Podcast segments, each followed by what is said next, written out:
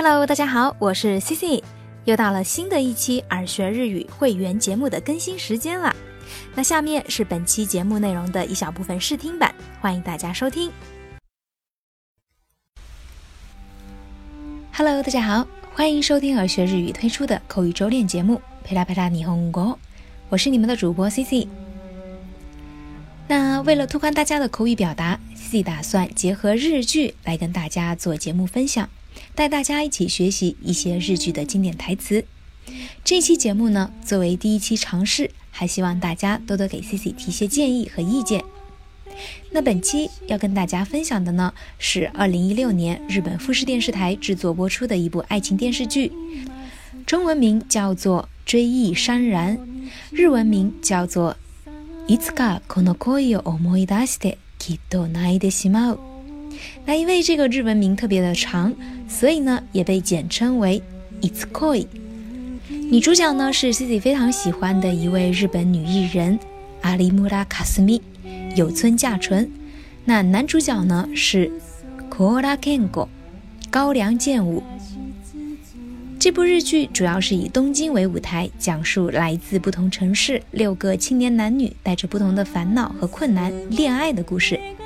那今天要跟大家分享的呢，是这一部剧第一集当中出现的一封信。这封信是一位即将病逝的母亲留给自己女儿的信，而这封信是女儿在多年后才看到。女儿的小名叫 Oto，也就是小音音符的音。这个女儿呢，也就是有村架纯饰演。这封信透露出一位母亲对女儿深深的爱，非常的朴实却又感人。Cici 会先读一遍这封信，然后再一句一句的给大家翻译并解释相关的知识点。那本期节目作为一个新的尝试，希望大家在收听之后也可以给出更多的反馈。好了，那接下来就让我们一起来听一下这封信。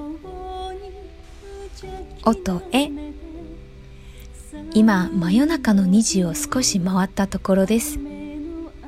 今が最後のチャンスかも。 そう思って病院の方にペンセントペンを借りました。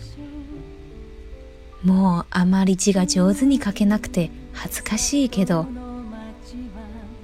ペン線を光に透かすと小さな花びらが浮かびます。素敵でしょ？音？お母さんはそろそろいなくなります。あっという間だったね。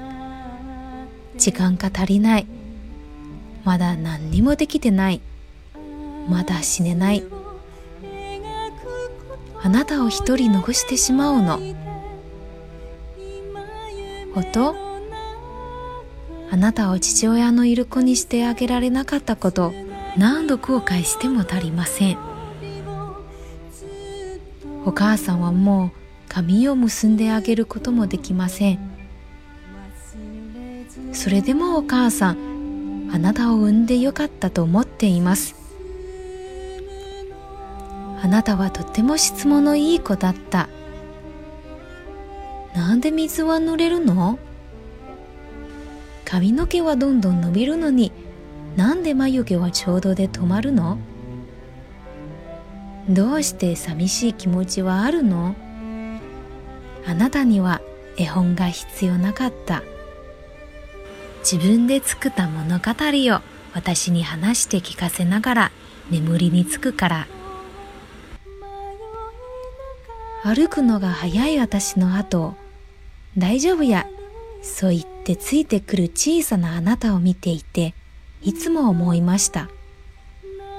この子には人生を切り開く強い力がある。音？たくさんの人に出会ってね。自由に見て自由に話して好きなように生きて。それはあなたが心に持って生まれた大切な宝物だと思う。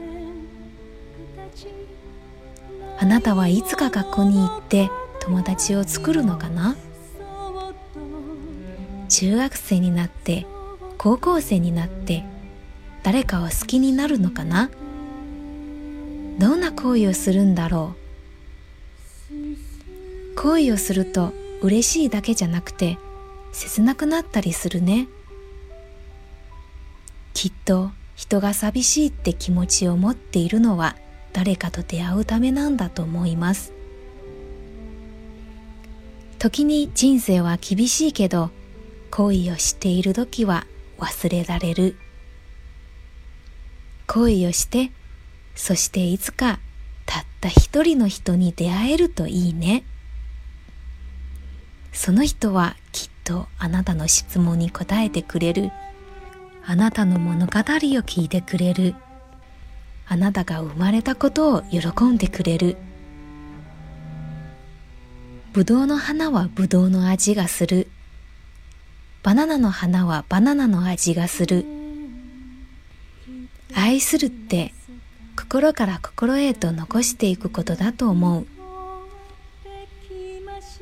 音が笑ってる時お母さんも笑ってる。音が走ってる時お母さんも走ってる。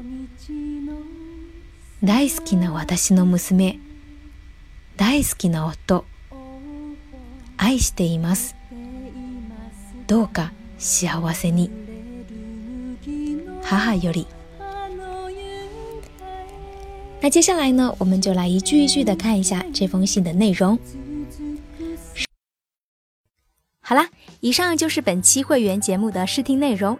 如果你也对节目内容感兴趣，欢迎到耳学日语微信公众平台输入“会员”两个字，获取节目内容的详细介绍以及收听方式。最后，祝大家周末愉快，拜拜。